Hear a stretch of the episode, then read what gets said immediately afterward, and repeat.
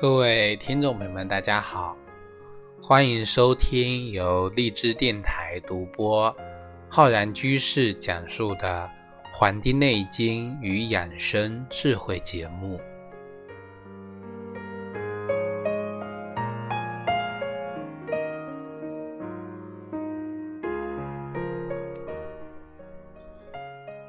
现在呢，我们很多年轻人啊。他们的这个头发呢，就像这个蒲公英一样，风一吹呀，说秃就秃了。其实之前啊，我也在我们节目中做过一个比喻，说很多人的这个发际线啊，越来越往这个上面退，到底是我们的这个发际线在后退呢，还是我们的人在不断的前进呢？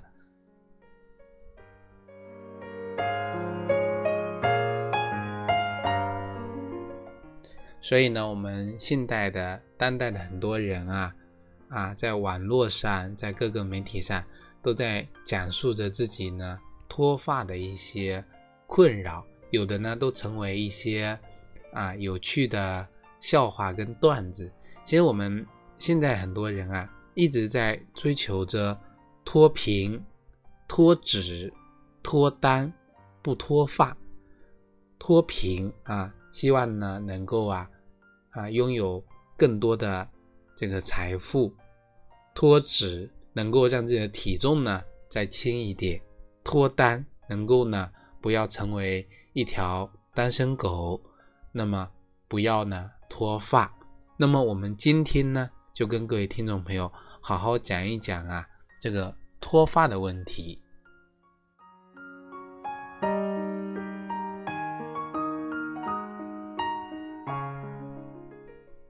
那么，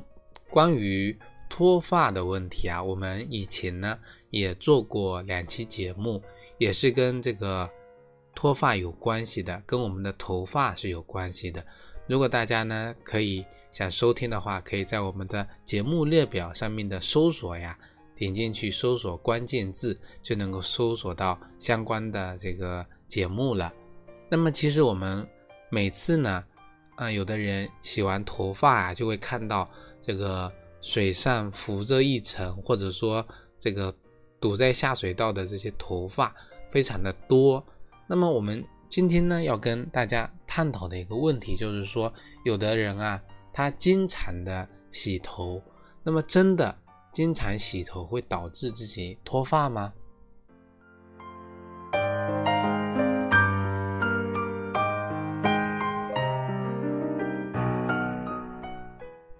那么我呢也看了这个相关的一篇报道，就是网上呢最近流传一个就是洗头是否会导致脱发的一个文章。那么里面呢就有这个专家呀，他就解释说，这个洗头呢它本身呢不会导致这个头发掉的更多，那它只是让那些已经快要脱落的头发啊。赶快的离开这个头皮而已。如果有脱发呢，它比较常见的原因呢，它不是洗头造成的，很有可能是啊，这个专家讲了一个是激素的紊乱，还有就是油脂分泌的过剩，还有一种呢就是这个毛囊啊这个衰老的消退所造成的一个问题。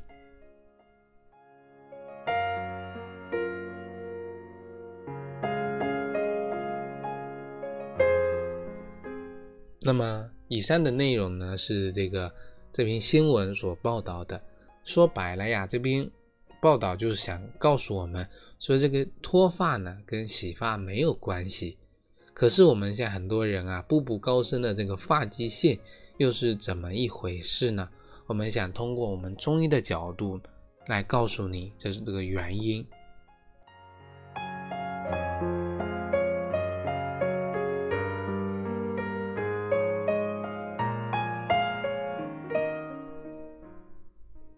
一般啊，这个头发脱落之后呢，它一都会有同等数量的头发长出来。但是如果说有的人脱发的数量过多，或者说大于生长头发的这个数量，这个就很容易出现谢顶的危机。关于头发的问题呢，我们可以通过多个角度啊来理解。我们中医认为呢，说这个发为血之余，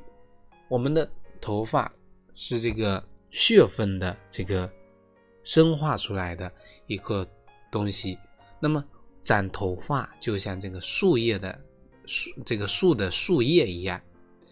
树为什么那么茂密啊？这个树叶是因为树呢有营养，有营养才能长出叶子。放在身体上也一样，身体的气血就是我们的营养，它不能够满足头发的供给，那么我们的头发呢，它就会变得稀疏。这个就是非常直接的一个原因。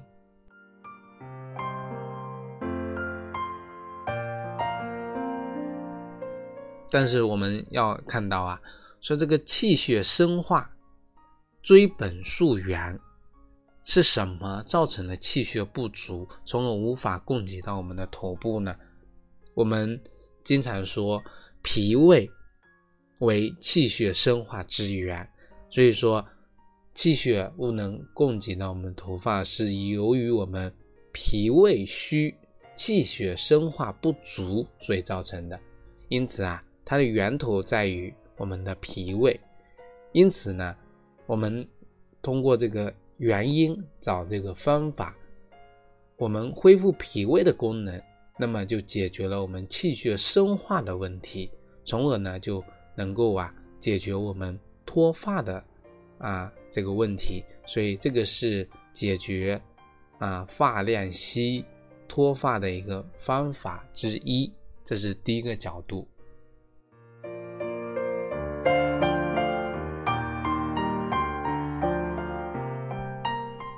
那么就有的人就说了，说我平时啊，这个营养很丰富啊，吃饭也很好吃的很多，但是呢，还是会出现头发很稀疏的这个情况啊。为什么还会这样子呢？我们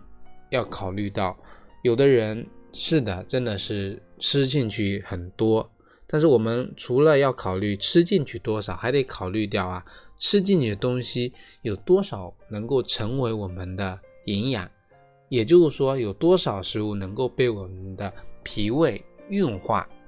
啊，转换成身体的能量？所以，有的人脾胃不好，那么吃再多的东西啊，它都不能够，嗯，很很好的吸收。这个呢，就是我们的一个问题之一了。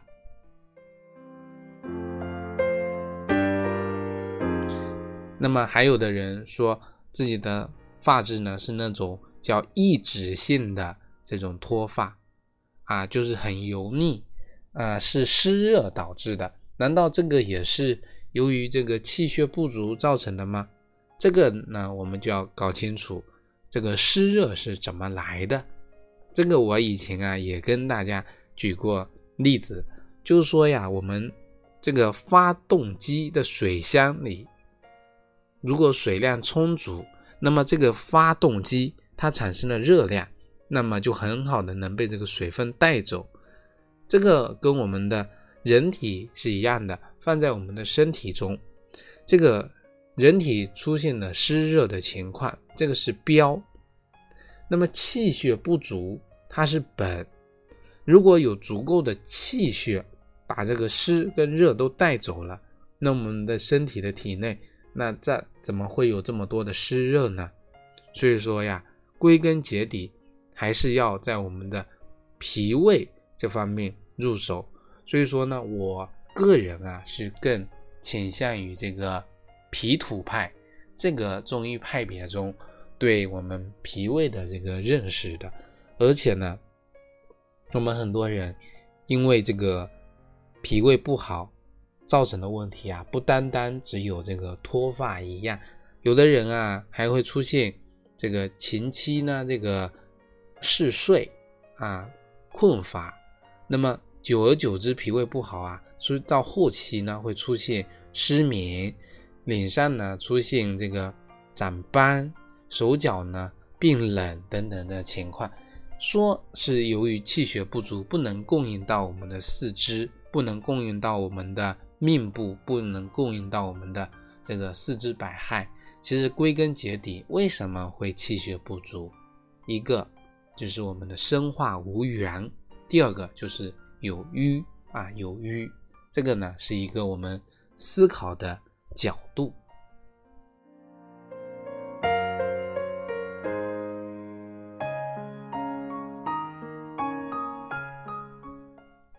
那么我们刚才讲了，说这个发为血之余，是我们第一个思考的这个角度。那么还有一个角度啊，就是从我们的肾的这个角度来出发，因为我们中医认为呢，这个肾其华在发，它的精华体现是在头发啊，是在头发。这个华就是精华。我们也可以理解为是华丽度啊，啊，这个能反映的是我们肾精的一个水平，因为我们中医认为呢，头发的生机根源来源于我们的肾，肾藏精，精化血，精血旺盛，那么我们的毛发粗壮，而且呢，这个润泽有光泽。那么，如果有个人他的头发变得非常的枯槁，没有了光泽，那就说明这个人的他的肾精水平啊已经下降了。那么再下一步，再进一步发展，头发呢就要脱落了。而且呢，肾精啊又是我们五脏六腑能量的结余啊，多出来之后才能成为我们的肾精。那么它的来源啊。依旧是我们的后天之本，是我们的脾胃。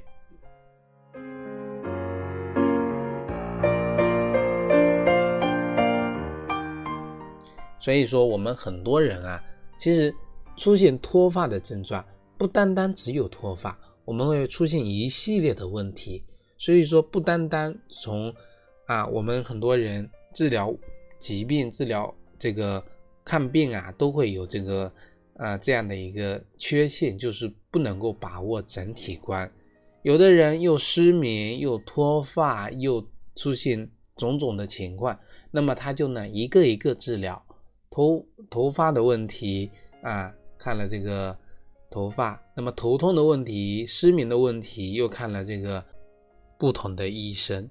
那么这种治疗呢，我们叫舍本逐末。去追求那些粗枝末节的，而忽略了它根本的本质的内在的问题所在。所以，一个人如果肾精不足了，他除了会造成脱发，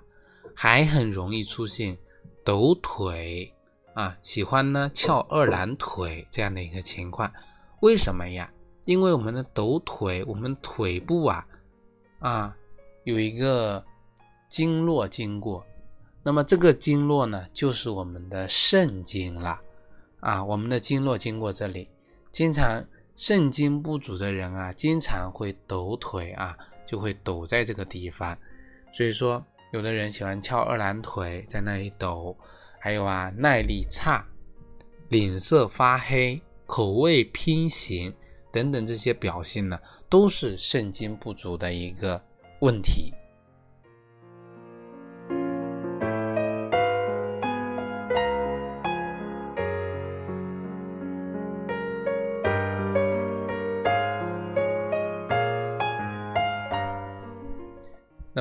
们的听众朋友，如果你已经啊，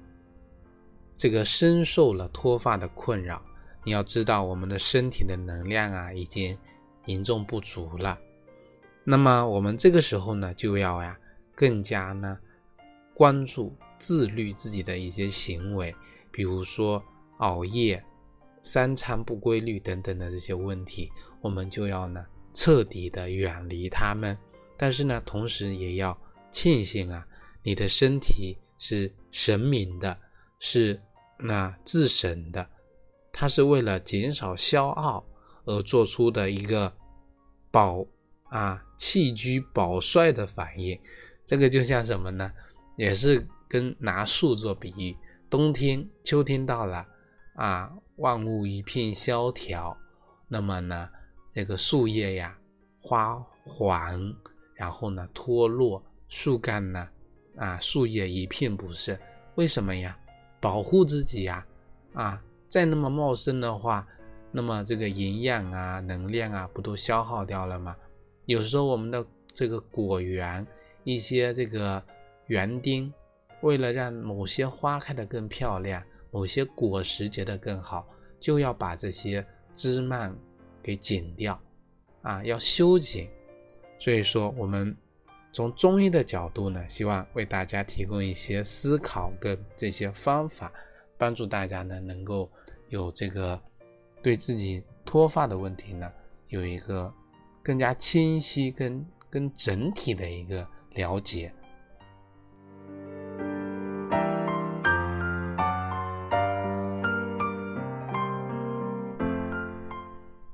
在我们中成药上面选择来说呢，我是呃建议大家呢，因为我们刚才讲了一个是跟我们的脾胃后天之本有关，还有一个就是我们的先天之本肾经。啊，我们可以服用我们的中成药金匮肾气丸。啊，因为金匮肾气丸是温补津液的，那么还有我们的附子理中丸。附子理中丸呢是恢复脾胃之气的，那么这两种呢来帮助我们恢复我们的脾肾功能啊，脾肾功能。那么如果呢这个在服用之后呢会出现有上火的情况呢，是因为啊这个啊津液的补充太少了，所以我们呢可以暂时的不用这个附子理中丸，而单用呢。金匮肾气丸来温补津液，这也是一个啊方法之一。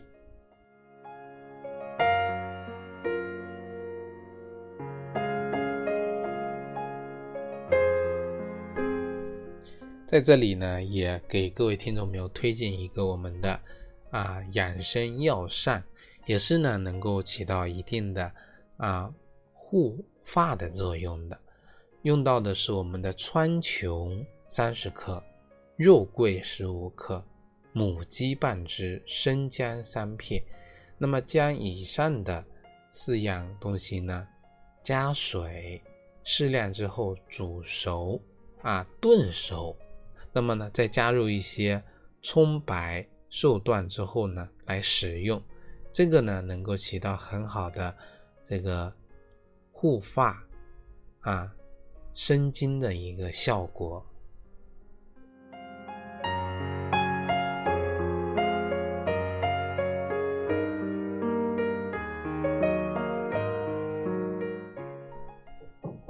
最后呢，我想跟各位听众朋友推荐我们的一个经方。我们的身体啊，它跟我们的这种整体观念是一样的，要有一个整体。用药呢，也要根据身体的整体情况。来做出判断，所以说呢，我给大家提供的所有的参考建议啊，都是这一个思路，从脾胃入手，从这个肾经入手，它都是一个角度，不能够拘泥于方剂啊，不能拘泥于这些啊这个成科，具体的呢要治疗，一定要根据我们中医师的指导。那么我们这里一个就是说，从温补津液的角度，大家呢可以考虑用四物汤化财的方剂来进行一个对症。如果说想通过从恢复身体能量的角度呢，我们就可以考虑用茯苓四逆汤跟小径中汤这样的方剂来进行一个啊恢复身体的能量。如果想通过从恢复肾气的角度，除了以上的方法呢，还可以用我们的八味地黄汤啊，八味地黄汤，八味地黄汤啊，跟我们的八这个六味地黄丸中呢，还多了两味，用到的是我们的这个桂枝、山药、泽泻、茯苓、丹皮、山茱萸、生地跟附子。啊，用这个八味地黄汤，也是我们一个啊，从补充恢复肾气的角度入手的。所以说这些呢，都是一种思考、一种方式、一种生活的智慧在里面。希望大家呢，从改变作息、改变态度这个第一步入手，那么慢慢的恢复身体的能量。好了，我们本期的节目呢，就跟各位听众朋友分享到这里，非常感谢大家的收听。如果大家呢想学习更多的中医知识的话呢，可以关注我们《黄帝内经与养生智慧》的微信公众号和养生交流群，以及我们的新浪微博。如果想学习更多中医知识的话，学习我们中医基础理论和中医诊断学的课程，可以在网易云课堂搜索“中医基础理论”。和中医诊断学的课程，非常感谢大家的收听，咱们下期再会。